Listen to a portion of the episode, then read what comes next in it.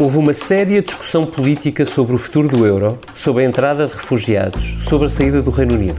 Houve debates intensos, mais centrados no futuro do que no passado. Houve forte mobilização do eleitorado e muito esclarecimento. Pronto. Já chega de fake news, como dizia Paulo Rangel naquela pronúncia britânica irrepreensível. Ou então não. Talvez estas sejam mesmo as europeias mais interessantes de sempre. Lá fora, pelo menos. Esta Comissão Política vai analisar tudo isto, a campanha das eleições europeias.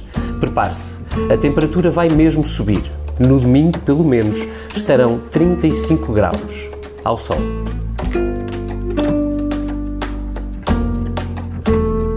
Este episódio tem o apoio da TAP Air Portugal. Dê asas ao seu negócio e ganhe dinheiro enquanto voa. Adira já ao programa da TAP para empresas em tapcorporate.com. Hoje vamos olhar para as sondagens, para a abstenção, vamos fazer apostas para os resultados e olhar para as outras eleições, talvez mais excitantes de uma Europa ainda a 28. Siga connosco nesta viagem. Há, prometo, banda sonora à medida. Hoje é terça-feira, estamos a gravar ao final da manhã esta comissão política, um dia depois do último debate televisivo entre os principais candidatos a estas eleições. Olá, Pedro Adão e Silva, um dos responsáveis, aliás, pela sondagem do ISCTE-ICS para o Expresso e para a SIC. Olá, Pedro. Olá, bom dia a todos. Não sei se viste o debate, viste? Não vi este debate. Já lá vamos. Vítor Matos, e tu, editor de Política do Expresso, conseguiste ver o debate? Bom dia, vi o debate esta manhã porque fui obrigado. E, e, e depois de teres visto ontem exatamente o quê? A Guerra dos Tronos em vez Ah. do debate, como é evidente. Mas que surpresa. E, entretanto, bem-vindos o que é que também. e foi a vitória do Benfica. Não, não. Foi a repetição vi-. Não, não, não. Vi o Pizzi nos titulares da Sport TV. Pedro foi é bom. também, aliás, comentador na, na Sport TV. Pedro Cordeiro, tu, editor de internacional deste jornal, do Expresso, bem-vindo. Ora, Conseguiste viva, ver? eu vi o debate. Olha, eh, fomos dois. Eu fui literalmente obrigado, por mim próprio, a ver o debate de ontem. Eu queria começar exatamente por aqui. Chamado Triunfo da Vontade. Talvez, talvez, triunfo da necessidade.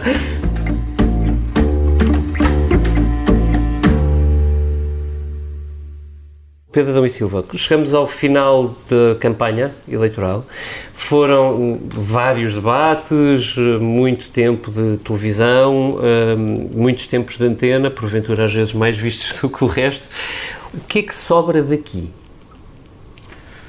Sobra pouco. Uh, sobra pouco, mas também não surpreende que sobre pouco. Uh, acho que o padrão destas eleições europeias não é muito distinto uh, daquilo que têm sido as eleições europeias em Portugal. E, quer dizer, nós podemos dizer que as eleições europeias não existem, praticamente. Uh, e não existem, a meu ver, por, por três motivos. O primeiro é a irrelevância do voto. Um, há uma sensação de que eh, estamos perante um voto sem consequências, eh, que conta para pouco. E conta para pouco onde se cruzam dinâmicas nacionais que fazem eh, desvalorizar o, o voto, mas também o próprio papel do Parlamento eh, Europeu. Eh, o- a Europa é, é uma instituição essencialmente intergovernamental um, e há uma percepção clara de que as instituições que decidem não, não é só estarem longe, porque longe estão todas, mas o, o Conselho está longe, o Ecofin está, está longe. Mas as pessoas têm uma sensação de que decidem e contam. Ora, o Parlamento Europeu, para aqueles que sabem eh, que estas eleições europeias são para eleger eh, deputados ao Parlamento Europeu, isto é um teaser também já para a parte, eh, a segunda parte da sondagem que o Expresso vai publicar eh, eh, na sexta-feira eh, e a SIC Podes também. libertar um ou outro dado? Não, não, Nós não, não há- posso, não não, há- não vou libertar. Mas, mas nós, uma das coisas que nós perguntamos é se as pessoas sabem eh, o que é que estão a eleger e em que é que votam nestas Uhum. eleições europeias eh, e os resultados são surpreendentes, ou seja, uma muito significativa fatia dos eleitores não sabe que está a eleger deputados ao Parlamento Europeu. Ou seja, não sabe sequer o que é que vai, no que é que vai votar. No que é que para vai votar? É uma coisa na Europa. eh, eh, Isso mostra a irrelevância do voto, do voto e explica porque é que as pessoas eh, desinvestem nestas eleições, explicando a abstenção, mas também porque é que os próprios partidos, de certa forma, desinvestem, eh, eh, nacionalizando as eleições. Eu acho que essa é outra explicação para alguma ausência destas eleições europeias. É que há uma nacionalização sistemática das europeias, eh, que tem tido sempre uma marca distintiva em Portugal, é que os partidos que estão na oposição transformam as europeias num referendo ao governo. Sim. Agora há uma novidade, é, é que é o próprio governo a, a- a tentar transformar as eleições num referendo eh, eh, ao Executivo. Não Eh, é porque o governo basicamente acha que vai ganhar. Desta feita isso. sim, mas no passado, porquê? Porque os partidos que estão na oposição sabem eh, que eh, as pessoas nas europeias votam de forma mais distendida, eh, sem grandes cálculos estratégicos sobre a consequência do seu voto, porque a última Sim, análise não, não se é? traduz para nada, eh, e votam com o coração, e portanto votam em partidos mais pequenos que tendem a ter melhores resultados nas europeias do que nas eleições legislativas, eh, votam protesto ou não, eh, eh, ou, ou não votam de todo. Eh, E, e repara ainda, por causa da- irrelevância, se nós pensarmos, as últimas europeias em Portugal eh, ocorreram eh, num contexto eh, em que a dimensão europeia estava muito presente. É, Foi no meio da Troika. Foi no meio da crise. Troika.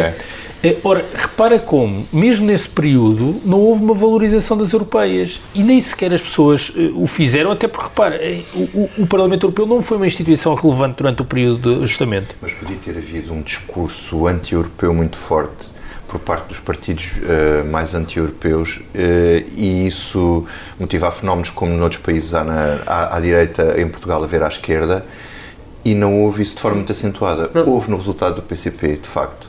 Mas porque o, o PCP subiu de votação absoluta Sim. e isso nota-se que houve um, um voto de Mas, ó, protesto Vítor, achas em que foi- 2014. achas que- E algo no Marinho e. Mas isso não era um tema, não era contra o sistema, não é? Sim, mas é o sistema em geral, o Esse- regime, quer dizer, é. não era propriamente a Europa. Houve esses dois fenómenos. Eu acho que no PCP poderia ter a ver com a Europa. Mas em Portugal, eu acho que um dos factos de haver um desinteresse em relação às eleições europeias, e ainda bem, é por não haver partidos anti-europeus com um discurso muito forte e muito Mas isso é vincado, porque- também a população portuguesa é maioritariamente a favor da Europa e isso não tem grande tração, não é? É, essa é outra das conclusões de resto que a sondagem que Mas, vamos mas é que, publicar esta semana. Na verdade, eh, há, umas, há clivagens políticas que têm estado muito presentes nos debates nacionais na maior parte dos Estados-membros e que se traduzem numa discussão sobre a Europa. Essas clivagens não existem em Portugal, tem a ver com as migrações. Sim, é um não tema, é um não tema em Portugal. Eh, eh, E é um tema muito presente e que ajuda a explicar aquilo que por facilidade chamamos de, de partidos populistas, a, a ascensão dos partidos populistas. A questão nacional também não existe Uhum. eh, eh, eh, em Portugal, não há uma questão nacional e não há emergência dos partidos populistas. E, portanto, tudo isto faz com que alguma emoção e algum dramatismo que existe nas eleições europeias noutros países não está presente em Portugal. Agora, o padrão que eu vejo aqui é um padrão, de certa forma, igual às outras, mas também é, é bom da verdade, se deve dizer que se os partidos têm tentado transformar esta campanha num debate sobre a Europa, a- coisa ia correr mal para os partidos, ou seja, a- a- o, o framing mediático, a forma como olhamos para o debate, para as eleições, penalizaria qualquer tentativa nesse Sim, sentido. porque ninguém ligava. As pessoas desligam automaticamente assim que começas a falar de temas esotéricos que na maior parte dos casos ninguém percebe. Ao centro não há debate, porque basicamente defendem mais ou menos a mesma coisa. Se forem defender alguma coisa, se forem discutir diferenças, vão falar de tecnicalidades que interessam um pouco à maioria das pessoas. Há assim um, um grupo de intelectuais e académicos que se interessam pelo assunto e pouco mais. E depois, aquilo que diz verdadeiramente respeito às pessoas, que é muito puxado pelos eh, partidos de esquerda, tem por trás uma atitude anti-europeia que também não tem tração. Agora, há aqui uma coisa interessante. Por exemplo, isto, isto manifesta-se até nestas pequenas coisas pá, e que nós estamos atentos e, e nós estamos atentos aos assuntos. Tu na introdução, David, falaste aí de uma série de questões europeias que foram debatidas ontem lá no debate da RTP. Pois eu, quando fui fazer aqui o resumo do debate, nada disso me passou pela cabeça. Quer dizer, é interessante porque os temas europeus do CUR não era nada que eu destacasse do debate. Quer dizer, o que eu destacaria do debate era a acusação A das verdade é que mentiras. passaram por lá das completamente pela Sim, rama. das verdades e das mentiras de Paulo Rangel a acusar o, o- o- as acusações de Paulo Rangel ao, Ao Pedro Marques. ao Pedro Marques. O Paulo Rangel, muito bem, a, a reconhecer que tinha sido infeliz quando disse que o voto nos outros partidos era fútil. O Pedro Marques a tentar justificar a questão dos fundos eh, com, a manipular os números, porque os números são verdadeiros, os dele, os números são todos verdadeiros que eles usam, mas cada um puxa, tira tortura as estatísticas eh, a seu favor. Eh, e depois, do ponto de vista político, o não confronto do PS com os parceiros. Os parceiros acusarem o PS de tudo e mais alguma coisa para poderem capitalizar ainda há alguma coisa, dizendo que o PS cá dentro tem uma atitude e lá fora tem outra, mas de facto o PS não polarizar com os parceiros eh, da geringonça no assunto em que verdadeiramente uh, discordam. Portanto, quer dizer, mesmo na análise que eu faria ao debate, os temas puramente europeus uh, estariam, fora, estariam fora desse ponto de vista. Mas, repara que uma grande parte das análises, Vitor, a, a, a debates e a campanhas, não apenas nas europeias, mas em particular em campanhas europeias, é uma espécie de análise à meta-campanha. Sim. É sempre sobre se os, os candidatos são competentes, claro. outra, quer dizer, depois há uma espécie de prova dos nove, que é quando os partidos percebem que já não estão confortáveis a discutir um determinado tema, isto os partidos de, de direita, o CDS e o PSD, Sócrates, Sim. a carta Sócrates, que é ontem, uma... menos, ontem menos. Não, sim, mas, mas ela existe, não é?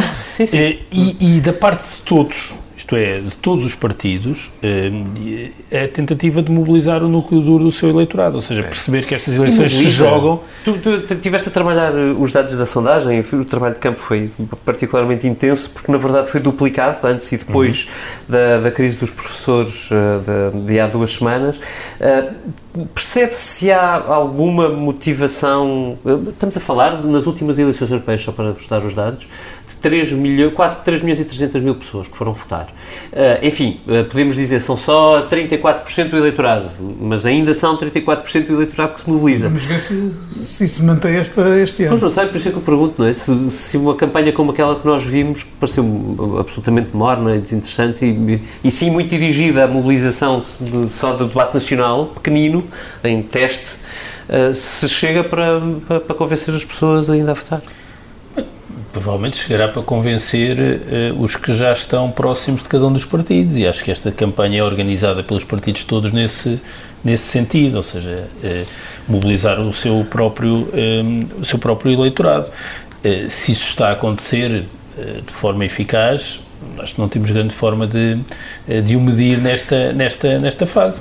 São um bocadinho assustadores os dados da, das pessoas que dizem à cabeça a quem vem perguntar no, no inquérito que, que tivemos a analisar uh, dizem logo à cabeça que não querem, que não, não vão. Sim. Todo. Eu tenho a sensação que em anos anteriores havia mais uh, vergonha ou comedimento das pessoas em assumir que não iam votar, não é? Geralmente uh, o número de, abstencionistas assumidos na sondagem é mais baixo do que aquele que, que chega agora aqui já são praticamente metade, não é? O, e os cadernos eleitorais aumentam muito, não é? Porque os imigrantes vão poder votar nestas europeias Exatamente. e, portanto, isso vai traduzir-se numa abstenção. Mais um milhão, mesmo que não sejam todos. E eles estão inflacionados, aliás, porque eu tive um dado que, que dava um número absurdo de, de, de cidadãos eleitores aos 10 milhões e pouco de habitantes sim, de Portugal, sim, sim, era, uh, havia de certeza números por, por, por, eliminar dos, dos cadernos eleitorais ainda. Essa questão do, de, de, assegurar a base eleitoral é a questão mais importante para cada partido, por isso é que a questão interna ganha uma grande relevância, até porque é a rampa de lançamento assim, para as legislativas. legislativas.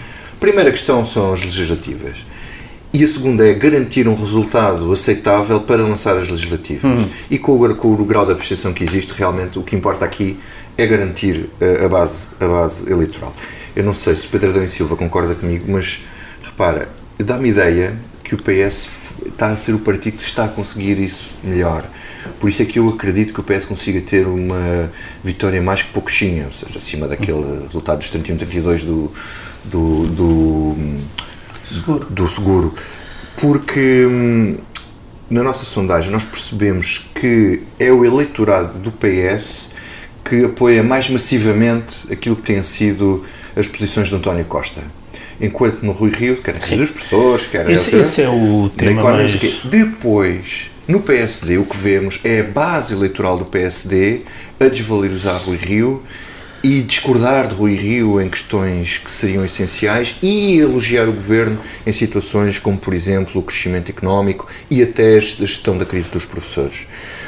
Uh, e, e, quando verificamos isto, percebemos que a estratégia de António Costa foi bem pensada. Era arriscada, porque normalmente os governos perdem as eleições europeias. É, é Só não perderam duas vezes. Em 87 Bom, não era, era a primeira, portanto nem, nem isto se colocava. Mas é um assim risco tanto. controlado, Vitor, e depois, estás, e depois, estás a falar de uma campanha que começa é no, com o PS em cima. Sim, é, no, é 99, em 99 o, o, o Guterres ganhou também porque o PSD entrou em, em colapso e mudou de candidato. E o cabeça de lista do PS era, era, era Mário Soares. Exato, mas isso é uma coisa, se nós recuarmos a 99, que é o exemplo mais parecido com esta, ou seja, o contexto mais parecido Sim. com estas eleições, a expectativa do resultado do PS nas eleições europeias era altíssima, acabou por sair frustrado. O PS uhum. teve 43%.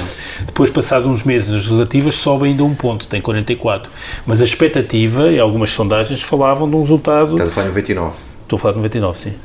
Sim. Que, é, que apesar Era de Mário tudo, Soares, é Mário Soares, o Marcelo tinha acabado de sair da liderança do PSD. Pacheco Pereira, cabeça de lista uh, do PSD, e portanto é um contexto muito singular, mas apesar de tudo é aquele, é a única eleição, como bem dizias, em que quem está uh, no poder tem um resultado uhum. em europeias uh, próximo das legislativas mais próximas, uhum. mas ainda assim abaixo. Em 2014 temos um, em 2000, o, ponto, em 2000 Deixa-me só dizer-te isto, porque eu acho que eh, o, o raciocínio que pode fazer algum sentido é comparar os resultados nas europeias com as legislativas mais próximas para o partido que está no poder. Que é 2009 e 2014, por exemplo. E, e 99 é verdade que o PS estava no governo e vence as europeias, mas tem o resultado das europeias abaixo do que vem a ter nas legislativas.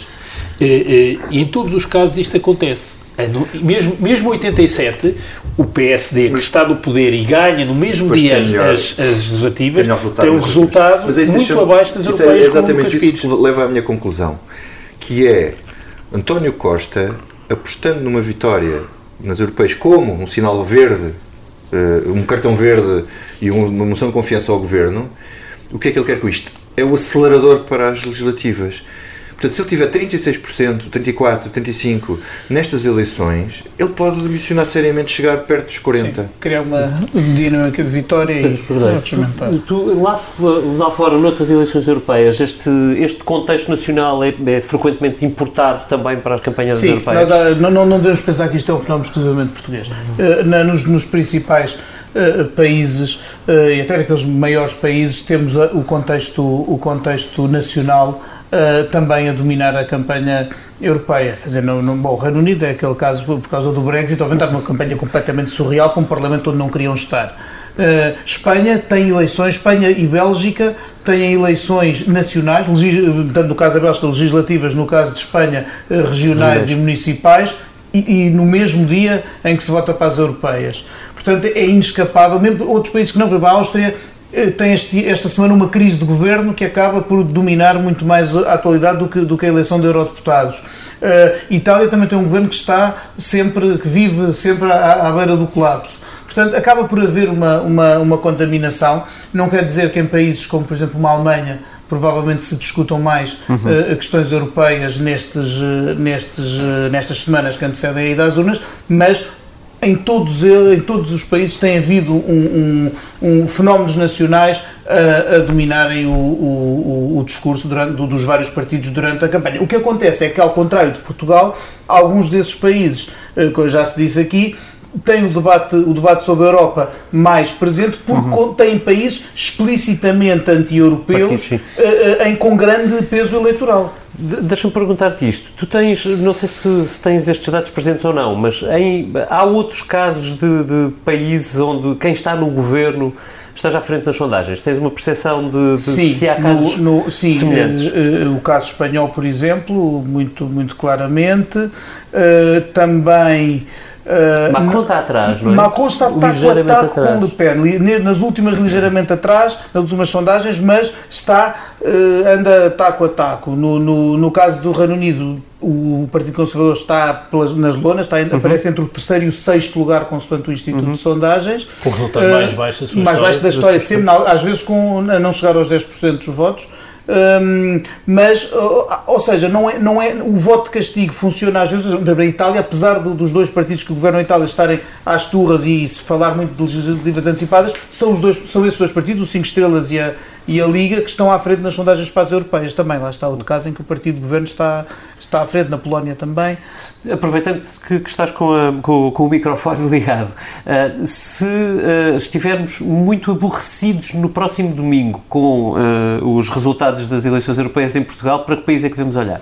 Bom, a Alemanha sempre, porque é o, porque é o, maior, o maior país. O Reino Unido, pelo, pelo insólito da, da situação, é, é, é, também interessante e, para o impacto que pode ter no, no processo do, do Brexit, o resultado das uhum. europeias. Espanha vai ser muito interessante porque também porque as, as regionais, em 12 das 17 regiões, podem ter depois um impacto na formação do governo. Reparem, a Espanha teve legislativas a 28 de abril, ainda não está encontrada a solução de governo, nem, nem, nem estão a tentar, porque o Pedro Sánchez assumiu que ia esperar pelas regionais e pelas europeias para, para decidir que, que género de aliança é que vai tentar formar. Portanto, consoante as, as alianças que os, de, vai, de, vai, vai ser consoante as, as, as, alianças de que os partidos precisarem para governar Aragão, Castela-La Mancha ou Múrcia ou La Rioja vão depois, isso pode ter uma influência em que partidos é que vão assumir quais posições face ao, ao Governo Nacional, porque Sanchez ganhou, mas está longe da, da, da, maioria e não tem sequer, não se vislumbra, por exemplo, uma, uma, uma, uma reringuença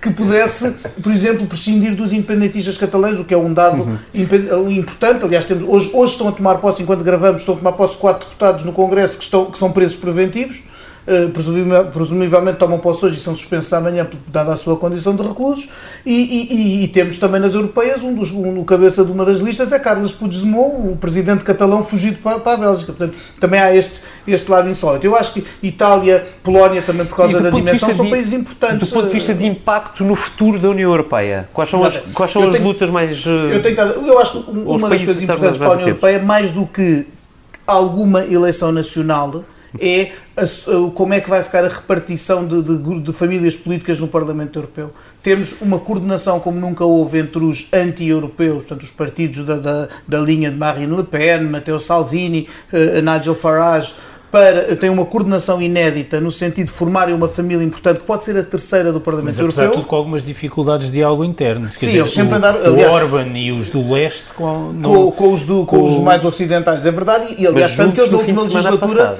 estiveram, eles estão mais coordenados do que nunca. Na última legislatura, nesta que está a acabar, tinham três grupos diferentes, vá lá, os anti-europeus tinham de direita, tinham três eh, grupos diferentes no Parlamento Europeu. Agora há vontade, o Salvini é isso que quer e é isso que até o Stephen Bannon veio do, do outro lado do mar para tentar ajudar, pois não, não, os europeus não quiseram grandemente a ajuda dele, mas, mas a ideia dele era realmente federar aqueles, aqueles, eh, aqueles anti-europeus todos para porque esses partidos passaram de um discurso, alguns deles que defendiam a saída da Europa, uhum. da União Europeia, perdão, eh, claro que com o processo do Brexit e com toda a, a, dificuldade que ele, que ele revelou, uh, o discurso mudou. O discurso agora não é sair da Europa, é ficar no Parlamento Europeu, ficar na União Europeia, mas para mudar por dentro, que alguns de nós podemos, Até se quisermos chamar podemos euro, ler aquilo como sabotar a, União, Até, própria União Europeia. São alguns desses países são países do euro e não é possível sair do euro. Não, é muito mais. Se, se, não é possível. se o Reino Unido. Não é possível, não é, não é. os tratados se, não permitem. Se o Reino é? Unido, para sair da União Europeia, todos os problemas têm, um país do euro mas, teria... apesar de tudo, estava prevista a saída da União Europeia. Do euro não está Do euro não, do euro não há, não há sequer uma, uma disposição aquilo, legal. Aquilo que o Salvini disse naquele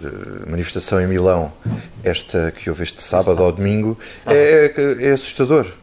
Quer dizer, o que nós queremos eh, não é o soldado que avança ou alguma coisa assim, não é pelo ódio, mas pelo, ao que está à frente, mas pelo amor que está ao que traz. Só a palavra ódio nesta Sim, frase é, um, é, é, é uma coisa milita com, com uns tons militaristas ao mesmo tempo. Se nós ganharmos, não há mais um imigrante a entrar. O, o discurso do Salvini tem ecos claríssimos do, do, se houver do fascismo inter, italiano. Uma internacional, uma internacional nacionalista mas se é, houver é uma internacional é nacionalista com força, é essa a tentativa. E daí, é um por exemplo, mas é uma contradição em termos. É, portanto, é uma contradição. Daí, sim, internacional e, nacionalista, e, muitas vezes depois dentro, mas, em termos uma internacional nacionalista pode ter alguns pontos em comum que são perigosos e gravosos. Já, hoje em dia já não andarem já não havia uma guerra na Europa, mas uh, a Europa tornaste uma coisa que nós não gostávamos é se, de ver. Se pode ser suficiente para bloquear uh, o processo na União Europeia. Não parece que as, as, projeções dos vários países não, não dão uh, qualquer hipótese a esse grupo anti-europeu de ser maioritário, mas se tiver um terço eh, entre um quarto uhum. e um terço do Parlamento, já é eh, um peso muito importante. E, aliás, nós assistimos, se quisermos olhar para o outro lado, assistimos nesta campanha a uma aproximação como nunca se tinha visto antes entre, por exemplo, o, os partidos, os, os grupos políticos europeus pró-UE, portanto, os socialistas, os populares e, e, os liberais têm tido eh, diálogo como nunca. Nós, António Costa ir a, a, a, ações durante a campanha, a ações do, do, do En Marche, do, do, Macron, é uma coisa inédita. Não se esqueçam que o Partido Socialista Francês, embora diminuto, também, também concorre a eleições. Isto é, e do ponto de vista da, lá, da solidariedade dentro da mesma família política é muito questionável. Eh, mas há de facto essa, essa preocupação, para lá de, outras, de, outro, de outros voos que, que alguns auguram para António Costa, pelo menos, pelo menos há esta preocupação dos, há um grande dos europeus, em, dos pró-europeus, em, em também fazer um bocadinho barragem contra. E nisto é engraçado, tem-se falado muito pouco de um grupo porque nós em Portugal não temos nenhum representante desse, desse grupo político europeu, que são os verdes, que podem ter uma importância grande, podem ser um grupo maior uhum. neste Parlamento Europeu e, e são pró-União Europeia só para quem nos ouve, e ter um peso importante. Só para contextualizar quem nos ouve e não tem estes dados todos na cabeça, aquilo que estamos a falar é se é possível fazer uma espécie de euro-geringonça, juntando os votos do Partido Socialista Europeu, dos liberais na Europa e dos verdes. E do, dos e populares, com, que são a, E com a nova força uh, criada por Emmanuel Macron uh, em França. É António Costa um está... grande bloco central do que propriamente uma Não sei se um grande bloco central. Isso é uma pergunta de, de, é um... sobre, sobre o, o que aí vem, que é, e se isola o PPE? Não, o PPE, faria, o PPE estaria. A não ser que o, PPE pode dividir-se entre partidários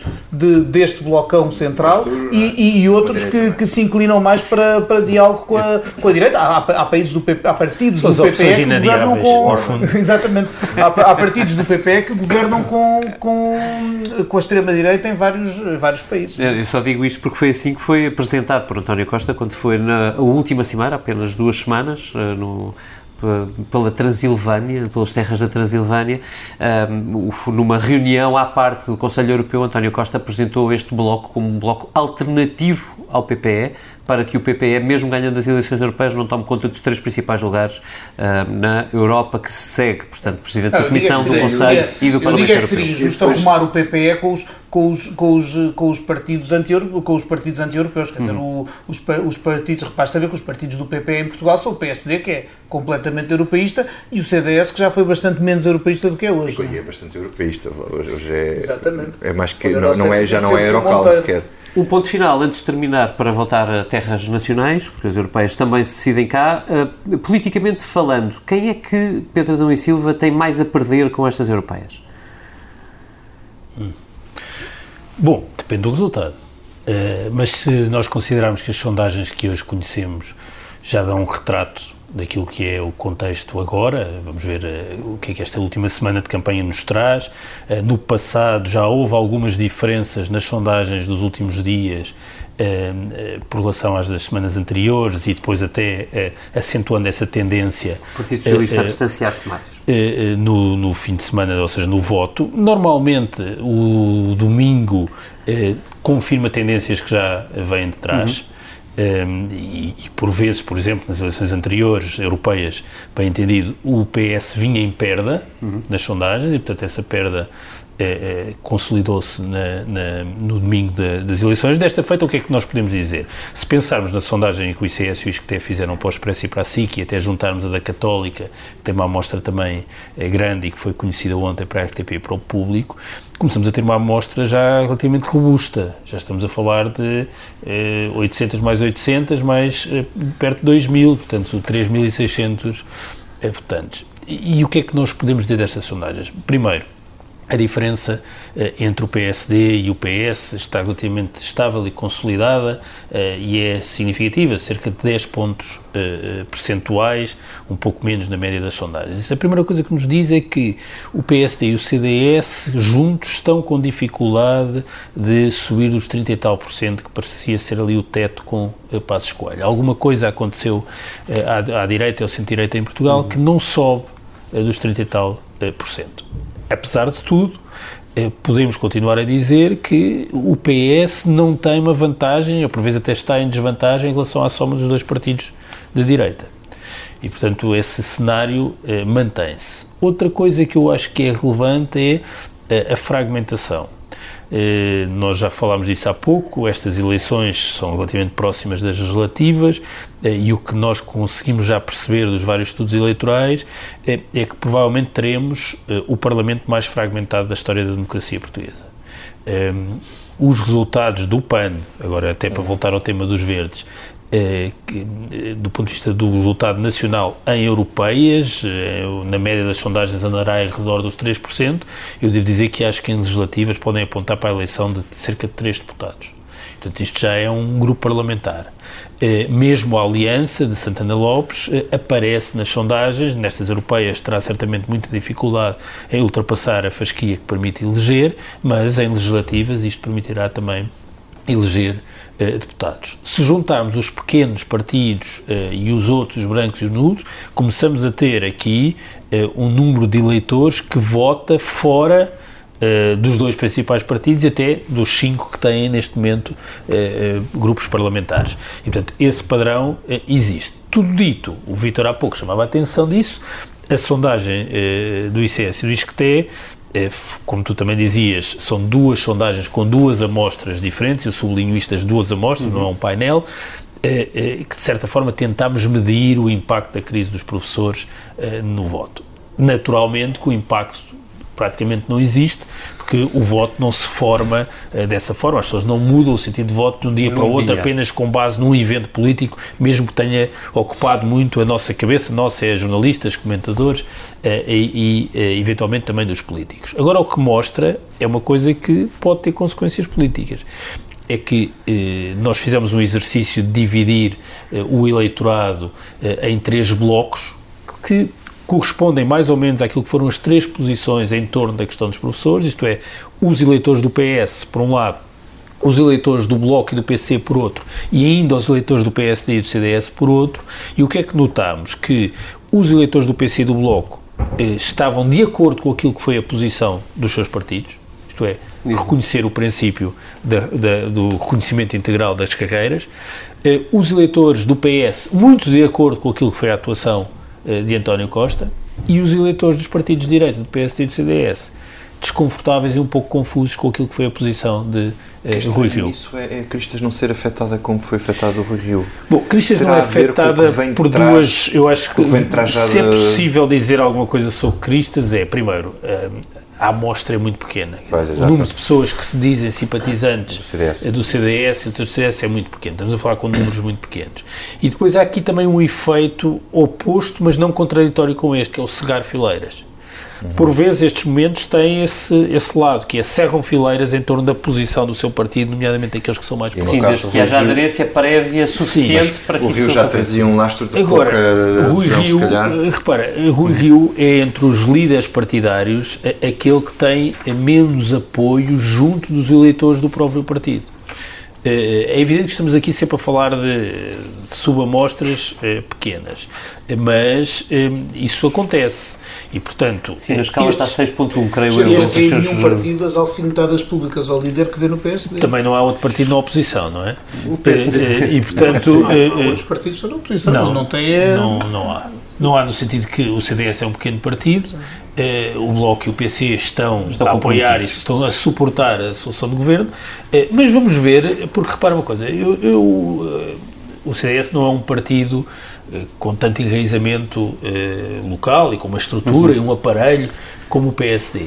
Mas nós não nos podemos esquecer que no último Congresso do CDS a Associação Cristã pôs a fasquia altíssima. Em liderar a direita. Liderar. E ela não está uh, Não, nem de, perto, nem, perto, nem de, perto, nem de longe. Mas em todo caso, o que, eu, o que eu acho que podemos dizer é que há aqui eh, eh, alguma confusão eh, que possa existir eh, eh, na cabeça eh, dos simpatizantes e dos eleitores do PSD que não, não quer dizer que se traduza em resultados eleitorais já, mas deixam um lastro de alguma dissintonia e a dissintonia, para responder à tua pergunta, David, que é quem é que pode ter mais problemas na noite eleitoral de domingo? Depende do resultado, mas se os resultados forem em linha com aquilo que são hoje as projeções, o PSD pode estar a reabrir a, a, discussão sobre o seu futuro. Mas aí Rui Rio tem a seu favor eh, duas coisas importantes. Uma, Montenegro já não está, no sentido em que a sua intentona correu mal. muito mal. Sim. E Paulo Rangel, Paulo Rangel eh, será com responsabilidade pelo resultado. Será com responsabilidade pelo resultado e era um challenger. E o tempo é curtinho. Mas, e, eu, e, portanto, não, não sobra muito. Eu, não sobra eu, eu, eu, acho que, olhando para os resultados das sondagens e ressalvando que europeias uh, podem ser uma surpresa sempre porque o que vai decidir é quem é que não vai votar, não é? Uhum. Uh, e qual será o partido mais penalizado pela abstenção diria que dizer, o PSD corre risco de ter uma péssima noite, pior do que estava à espera, sobretudo porque se a Aliança eleger um, um eurodeputado, que não está completamente posto de parte, né? acho que esta é uma possibilidade, mas atenção à CDU. E um mau resultado da CDU, porque vê-se no terreno e vê-se pelo discurso do Jerónimo e do João Ferreira e pelo posicionamento mais agressivo até no debate, quer segurar eleitorado à força. E como o último resultado foi muito bom, não é fácil, e como pode haver algum desgaste pelo apoio à geringonça, é mais um fator a contribuir para para eventualmente um. Ainda se lembram das autárquicas, um, eles. Ainda se claro, ainda há Mas as autárquicas, eu acho que se sobrevalorizou a leitura nacional das autárquicas. Mas Os maus resultados das autárquicas do PCP, PCP prendem-se muito mais com questões específicas de alguns conceitos. Não foi por causa da geringonça que o PCP perdeu mas, já mas, isso não, mas o resultado que teve em Almada e nas outras não, não pode deixar de influenciar agora o PCP nas novas eleições. duas eleições seguidas, umas autárquicas onde tinham sempre um resultado bom aceitável, não perdissem câmaras, mantinham o poder em zonas importantes e nas europeias, a seguir uh, terem, uh, cinco anos depois de terem uh, colocado três deputados, coisa inédita em Bruxelas, perderem um deputado e com o bloco a subir, é uma derrota. É uma derrota que vai fazer, vai fazer o PCP pensar na estratégia futura para uma futura geringonça. Eu acho que o mau resultado do PCP pode influenciar as legislativas por causa do posicionamento do partido. O partido vai ter que repensar uh, o posicionamento face ao PS uhum. e o Jerónimo de Sousa já deu esses recados. Sabes, Vítor, que eu acho que o PCP faz os seus cálculos estratégicos muito mais baseado noutras coisas que nos resultados eleitorais. Acho, por exemplo, que a questão sindical e a emergência de novos movimentos sindicais, de novos sindicatos, preocupa mais uh, o PCP e o tipo de enraizamento social e político que tem do que propriamente o resultado pontual numas eleições. Uh, se há alguma coisa que faz o, PCP refletir sobre o que fazer uh, das é legislativas, é eu acho que pode, é tudo junto, é evidente. O Jerónimo de Souza, depois de, de se ter colocado de alma e coração na, na geringonça, com contestação interna que já vai tendo, se soma dois resultados eleitorais negativos, tem que apostar muito forte nas legislativas para ter uma saída airosa, não é? Há uma coisa que nós podemos dizer, é que se o PCP tiver um resultado nas europeias abaixo das próprias expectativas, que nós não sabemos quais são, não é? é João Ferreira terá mais dificuldade em ser assessor, assessor de Jerónimo Sousa, porque é um nome que, eh, que, pode ser sucessor muitas de vezes, Muitas vezes anotado. Uh, Pedro Cordeiro, já que estamos em matéria de apostas, o, o Pedro Adão e Silva uh, sugeriu-nos que olhássemos para o PSD na noite eleitoral, o Vitor Matos para o PCP e tu tens apostas para, para a noite eleitoral? Não, eu estou sobretudo... Uh, acho que o, que o PS vai, vai, ganhar as eleições e provavelmente não vai ser uma, não vai ser uma vitória não vai ser uma vitória pouquinha Uh, mas também não, não, não acho que vai, ser uma coisa esmagadora, nisso estou de acordo com, com, com, o que aqui disseram. Eu estou sobretudo uh, uh, expectante em relação a ver se os pequenos partidos conseguem alguma coisa, estou, estou a achar surpreendente que neste, com este desencanto que parece haver com os partidos principais, que não haja nenhum dos pequenos partidos que, que surja em nenhum estudo de opinião com hipóteses claras de, de, de, Pode ser uma, outra vez uma surpresa, também nenhum, nenhum poucos estudos previram, julgou-se nenhum, nenhum que o Marinho pintado há 5 anos anos elegesse dois deputados. Sim, não é? Eu acho que o segundo deputado do Partido da Terra deve ter ficado surpreendido por saber que ia para Bruxelas. Nós já vamos com sete eleições europeias eh, realizadas em Portugal, só em duas houve deputados eleitos por partidos pequenos que não os que estavam sentados no Parlamento na altura. No, na altura. Primeira vez que o Bloco entrou? Primeiro, não, eh, mais, sim, enfim, estou, estou a excepcionar o Bloco porque se implementou okay. e ficou. Uh, foi em 1987, primeiras eleições europeias, sem surpresa, o PRD elegeu um eurodeputado e agora, em 2014, o Partido Marinho Pinto elegendo dois mais. O nenhum. MPT, só para vocês terem ideia, eh, na, a média das sondagens da última semana, uhum. Eh, em 2014, eh, dava 4%, acabou por ter 7%. 4 já dava Mas já tinha 4, já, uhum. já, já dava Aqui não aparece nenhum, nem aliança, nem, nem o PAN sequer. Com, com valores de 4%. Mesmo a fechar é precisamente por aí. Tu consegues arriscar um partido que se alguém conseguir eleger, quem é que fica a seguir? Ou seja, aos grandes, vem depois... Eu julgo que vai ser a seguir aos grandes, provavelmente PAN Aliança Livre, diria eu. Eu, não sei, eu, eu tenho muita curiosidade em perceber a história do, do o efeito da CMTV e, e do Mário Ventura em segmentos de população André nós Mário. não conseguimos. É André, André Ventura. André Ventura. Mas, mas eu vou buscar no nome, não tem problema. Eu disse quê? Ele também troca Mário, de chega para baixo. Eu acho, eu acho que é isso Uma mistura. e chegamos a este ponto para. Uh, corrermos a mesa com o que não nos sai da cabeça. Pedro Adão e Silva, eu desafiei-te a dizer-nos o que te sai da cabeça e tu ficaste a pensar um bocadinho antes desta conclusão? Cheguei, não me sai da cabeça a Jamila Woods. Uh, é uma cantora soul norte-americana que acaba de lançar o segundo disco, chama-se Legacy Legacy, e é um álbum bem político, com memória daquilo que é a história da música uh, negra.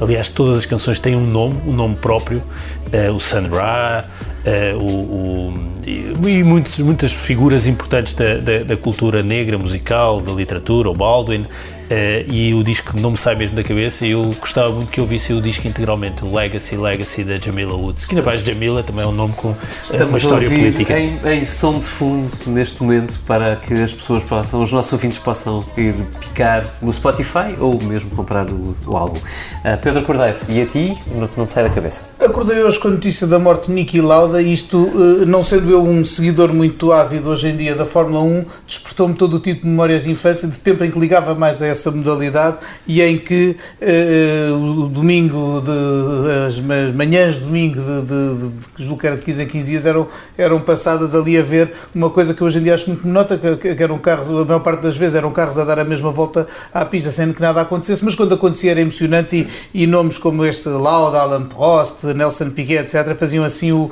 o, o, eram uns heróis que, que, que, seguíamos e depois jogávamos no Spectrum, jogos de Fórmula 1, etc. Bom, foi toda uma, toda uma vaga de nostalgia e realmente o Lauda foi um dos, dos nomes mais marcantes do, do, do desporto automóvel, uh, até porque aconteceram-lhe coisas graves e tudo no meio, do, no meio daquilo, sofreu bastante, é? portanto é daqueles, é daqueles heróis sofridos que, que, que ficaram para a história e que, e que, nos levam de volta à infância. Grata memória, Pedro.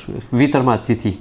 Também não me sairia da cabeça a morte do Niki Lauda se, se se o Pedro Cordeiro, não tivesse dito, porque eu era um, era, ainda sou um grande fã de, de Fórmula 1 e, e é daquelas personagens que era um herói e, é daquelas pessoas que morre 30 anos, 35 anos depois de ter morrido pela primeira vez, quer dizer, ele, ele morreu ali Sim. naquele acidente e, e, sobreviveu e isso depois cria o, uma hora de lenda uh, que foi até hoje. E voltou a ser campeão do mundo depois e voltou a ser campeão do mundo depois disso. É verdade.